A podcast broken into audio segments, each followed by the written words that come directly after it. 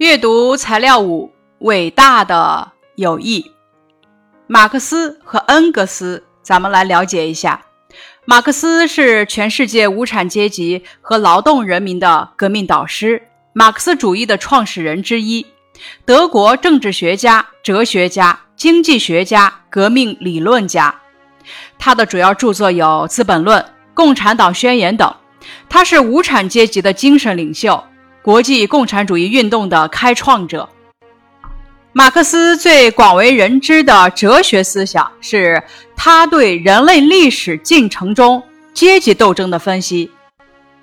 他认为，这几千年来人类发展史上最大的矛盾与问题就在于不同阶级的利益掠夺与斗争。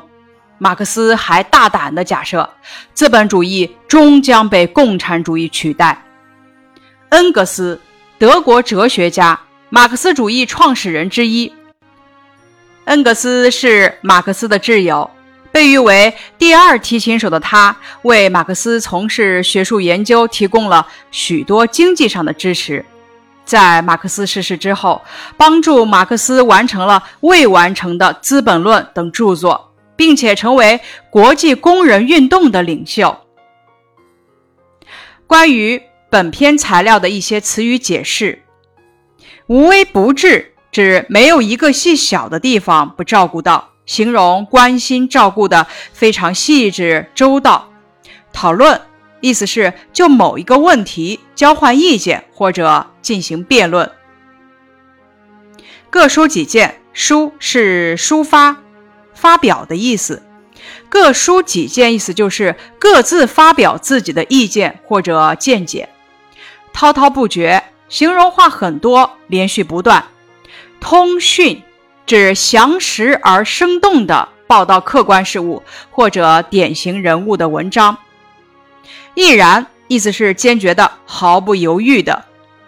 争论指各执己见，互相辩论。竭尽全力，竭尽是用尽的意思，竭尽全力意思是用尽全部力量。接下来，咱们开始阅读这篇伟大的友谊。马克思和恩格斯的互相关怀是无微不至的。他们同住在伦敦时，每天下午，恩格斯总要到马克思家里去。他们讨论各种政治事件和科学问题，一连谈上好几个小时，各抒己见，滔滔不绝。有时候还进行激烈的争论。天气晴朗的日子，他们就一起到郊外散步。后来，他们住在两个地方，就经常通信，彼此交换对政治事件的意见和研究工作的成果。他们时时刻刻设法给对方以帮助，都为对方在事业上的成就感到骄傲。马克思答应给一家英文报纸写通讯的时候，还没精通英文，恩格斯就帮他翻译，必要时甚至代他写。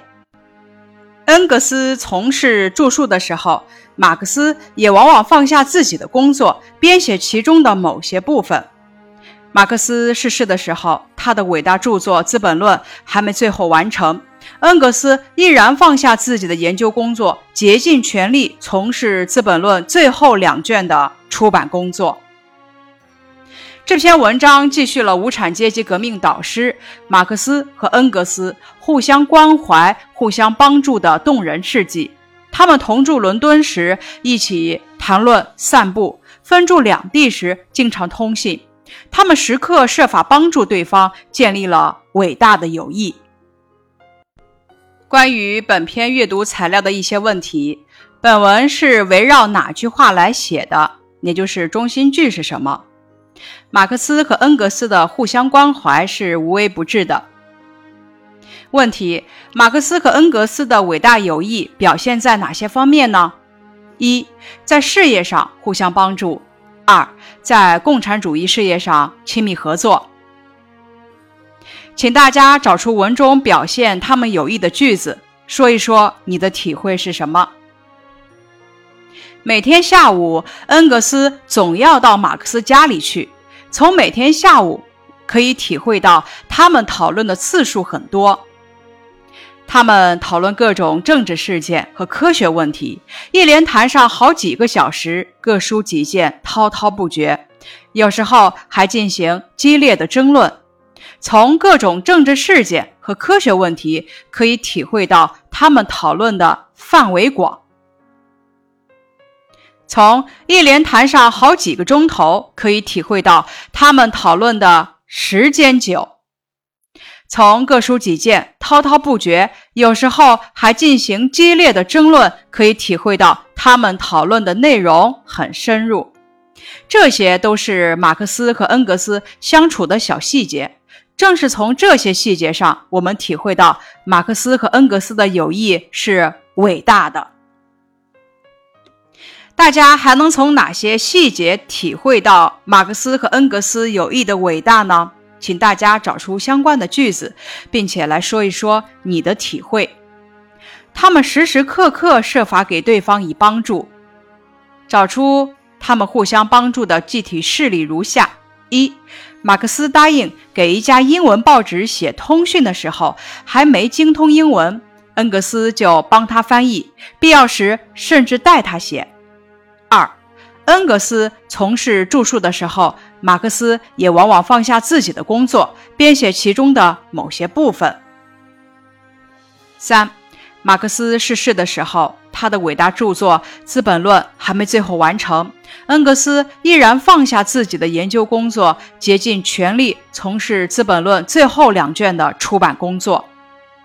本文以细节描写。列举马克思和恩格斯互相帮助的事例，说明马克思和恩格斯友谊的伟大。最后，咱们来听一下节选《伟大的友谊》。最后，咱们来欣赏一下《伟大的友谊》节选。马克思和恩格斯是好朋友，他们共同研究学问，共同领导国际工人运动，共同办报、编杂志，共同。起草文件，著名的《共产党宣言》就是他们共同起草的。马克思是共产主义理论的奠基人，他受反动政府的迫害，长期流亡在外，生活很穷苦。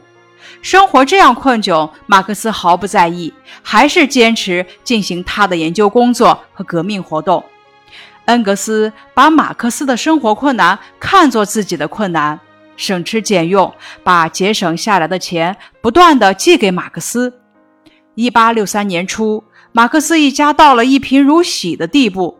马克思打算让大女儿和二女儿停学，找个地方去做工，自己和叶妮小女儿搬到贫民窟去住。恩格斯得知这个消息后，连忙打电报劝马克思别这么做，又迅速筹集一笔钱汇给了马克思。使马克思一家暂时度过了难关。马克思在给恩格斯的信中写道：“亲爱的恩格斯，你寄来的一百英镑我收到了，我简直没法表达我们全家人对你的感激之情。”碰到恩格斯需要帮助的时候，马克思同样竭尽全力，毫不犹豫。一八四八年十一月。恩格斯逃亡到瑞士，因为走时匆忙，身边没带多少钱。马克思知道了，连忙从病床上挣扎起来，到银行将自己仅有的钱取出，全部寄给了恩格斯。以上节选有改动。以上便是阅读材料五《伟大的友谊》的学习部分。感谢你的收听。